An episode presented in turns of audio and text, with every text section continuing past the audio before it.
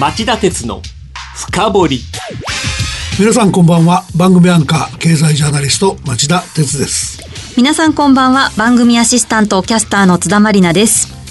今夜はライザップ駿河銀行ソフトバンク2018年度中間決算で町田鉄が気になったあの戦略とはと題してお送りします。はい、えー、今日11月16日までに大方の企業が決算発表を終えました、はい、僕は番組で、えー、企業経営を読み解くのに欠かせない決算を意識的に時間を割いて深掘りしてきました、はい、が残念ながら紹介しきれませんでした。そこで今夜は、えー、この3社のケースにスポットを当ててきっちり深掘りしたいと思います。はいそれでは CM の後町田さんにじっくり深掘っていただきます。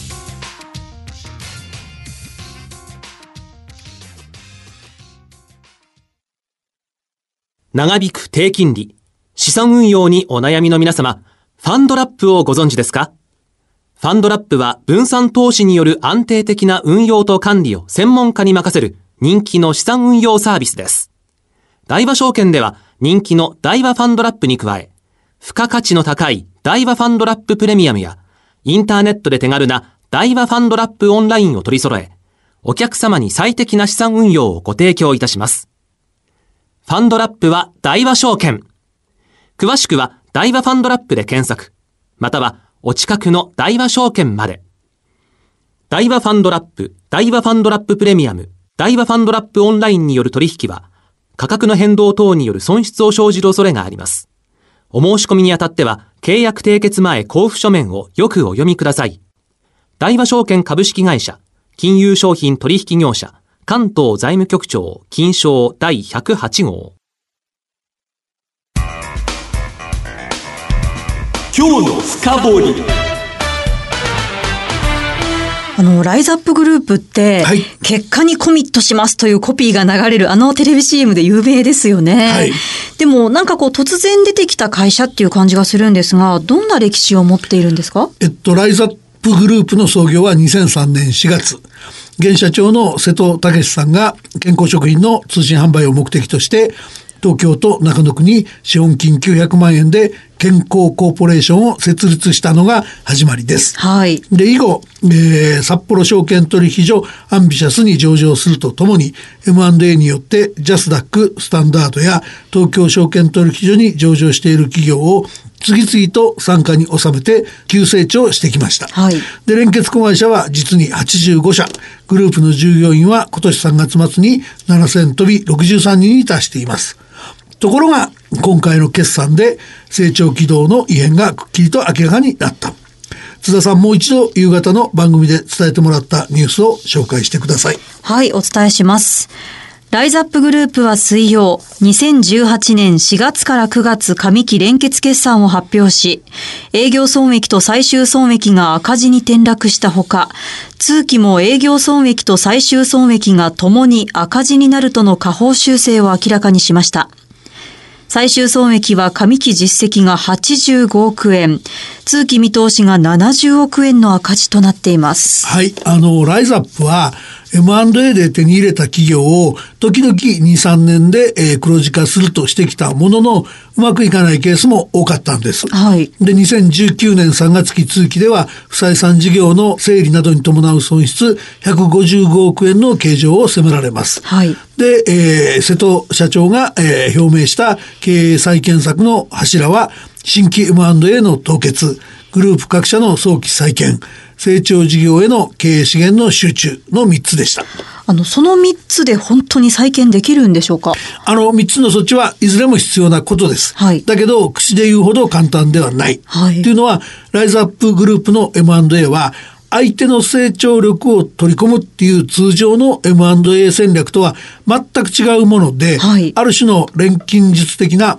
収益拡大策に使うものだったからなんです。キーワードで言うと、負ののれんの焼却という手法が対応されてきました。え、負ののれんの焼却って何なんですか？えっとね、普通はのれんの焼却、つまりその正ののれんというのが問題になりますので、はい、そっちから先に説明しますね。お願いします。こちらは M&A をやって、えー、企業を市場価格より高い価格で買った場合に発生する会計処理なんです。はい日米の会計基準の違いでいつ処理するかそのタイミングは違うんですけども差額分を損失として処理するので企業がせっかくその木に稼いだ利益が減っちゃうことになりますあ東芝がウエスティングハウスの買収失敗で破綻寸前になったのもこのケースでしたなるほど。じゃあ、正ののれんは損失になるんですね。そうです。で、これに対して、負ののれんは、市場価値より低い価格で企業を手に入れた時に発生します。差額分は利益扱いになるので、償却処理すれば利益をかさ上げできるんです。はい。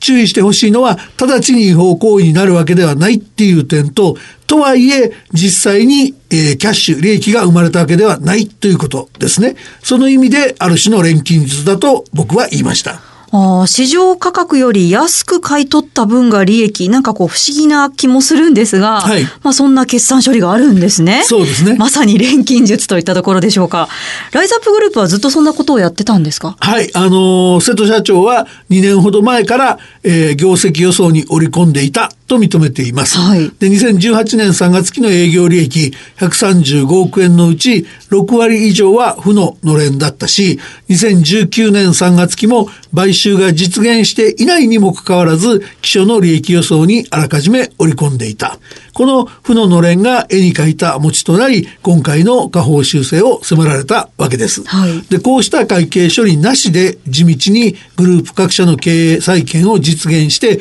利益を計上していくっていう作業は、これまでライズアップグループが経験したことがない厳しい道のりになるわけです。はい、なるほど、わかりました。さあ、続いてお話を駿河銀行の方に移してまいりましょう。はいまず、夕方お伝えしたニュースを復習します。はい。水曜、駿河銀行は2018年4月から9月期連結決算で審査書類改ざんなどの不正行為の横行が明らかになったシェアハウス向けの融資に関して焦げ付きに備えた引き当て金を積み増した結果、最終損益が前年同期の211億円の黒字から一転、985億円の赤字に転落したと発表しました。あの、今回の引き当て金の積み増しって十分なもので、これで経営再建うまく進むって評価していいんですか？まだ断言できないと思うんです。あの、まず、駿河銀行がどういう対応をしたのか、詳しく見てみましょう。はい不正融資などが横行していたシェアハウス向け融資の9月末の残高は2000飛び34億円。この融資の延滞率は30.13%と、駿河銀行の個人ローン全体の延滞率2.59%に比べて極端に高いんです。これは貸したお金を返してもらえない可能性が高いことを意味しますよね。なるほど。はい。で、注意を要するのは、駿河銀行はシェアハウス向けの融資をしている人に対し、他の融資をしている例もあって、そうした人への融資額を含めた関連融資は合計で2537億円に達していました。え、そんなに多くの危なっかしい融資があったって聞いてちょっと驚くんですけど。で、さらに問題なのはですね、はいこの危なっかしい融資2537億円に対して、ちゃんと担保を取ってた分は952億円分しかないってことなんですね。はい。で、そこで新たにおよそ900億円が回収不能になった場合に備えて、貸し倒れ引き当て金を積み増し、合計で総額1362億円の貸し倒れに対応できるようにしたっていうのが今回の損失処理なんですね。はいで、これによりシェアハウス関連融資全体の91.52%が貸し倒れになっても新たな損失が出ない体制を確立したと駿河銀行は説明しています。はい。で、駿河銀行はシェアハウス向け融資の他にも創業系関連企業などへの融資について134億円の貸し倒れ引当金を計上しました。そういったことも合わせて、駿河銀行の有国社長は決算記者発表で損失処理ができたとした上で陳謝するとともに報酬カットを打ち出して不祥事の幕引きを図ったんです。これで本当に幕引きになりますか？燃え盛っていた火事は消したと思いますが、はい。他に燃え出してもおかしくないものがないとは言い切れないので、まだ視界は晴れません。え、どういうことですか？あの、今回の問題は、はい。借り手や借り手を紹介した不動産会社が十分な担保や収入があるかのように偽装したり、はい。銀行員がそうした行為に関与したり、はい。見て見ぬふりをして不不正融資がまかり通ったっていう問題です。そうでしたね。で、シェアハウスはその融資を受けて購入なり建築したりする不動産に借りても一緒に居住するものだったわけですが、はいシェアハウスで起きたことが他の投資用不動産やワンルームマンション融資では絶対なかったと言い切れるほどの調査をする時間はなかったはずなんです。なるほど。投資用不動産ローンやワンルームマンション融資の残高は合計でシェアハウス向け融資の10倍以上もあります。もし今回の融資のような不正がこっちでもあったら大変なことになりかねないでしょ？で仮にはい問題がなかったとしても、ええシェアハウス向け融資はドル箱でしたから、はいそれに代わる飯の種収益源が今の駿河銀行には見当たらないという問題も残っています。はあ、なるほど、わかりました。では最後はソフトバンク上場問題です。え町田さんは先週金曜夕方の町田鉄の深掘りフロントページでソフトバンクのスマホ販売の伸びの鈍化を指摘され親会社の意向に左右されやすく一般投資家との利益相反が生じやすい親子上場をするのは好ましくないとおっしゃっていました。はい。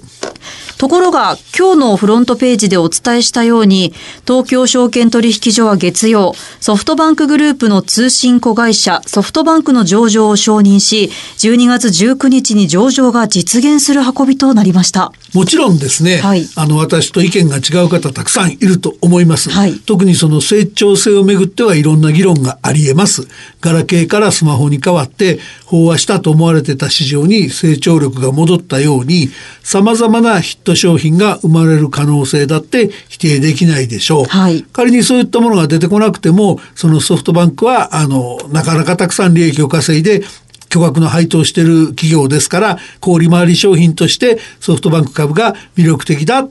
ていう投資家もたくさんいるかもしれません。はいですが僕は、えー菅官房長官が2割から4割の値下げを迫りライバルの NTT ドコモが収益から顧客に4000億円の還元をするとしている時期でもありソフトバンクの収益環境は従来より厳しくなっていくと思います。はいそして何よりソフトバンクグループがソフトバンク株の売却益をファンドビジネスに投入していることに首をかしげざるを得ない。巨大な株式公開企業でこんなビジネスモデルは世界的にもあまり例がないですよね。わかりました。では、町田さん、最後に今日のまとめをお願いできますか？あの今日取り上げた3社もそうなんですけど、はい決算っていうやつはその企業の素顔とか赤裸々な姿を浮き彫りにすることがあります。はいなのでその皆さんにもっともっと興味を持ってほしいと思うのでこの番組ではこれからも決算発表シーズンに興味深いケースを選んで、えー詳しくお伝えしていきたいと思っています。どうか楽しみにしていてください。はい、楽しみにしています。以上、今日の深掘りでした。町田鉄の深掘り今夜は、ライザップ、駿河銀行、ソフトバンク、2018年度中間決算で町田鉄が気になったあの戦略とはと題してお送りしました。番組への感想、質問などありましたら、ラジオ日経ホームページ内、番組宛てメール送信フォームからお寄せください。また、この番組は、オンエアから1週間以内なら、ラジコのタイムフリー機能でお聞きいただけます。詳しくは番組ホームページをご覧ください。番組をお聞きのあなた来週も徹底的に深掘ります。それではまた来週です。さようなら。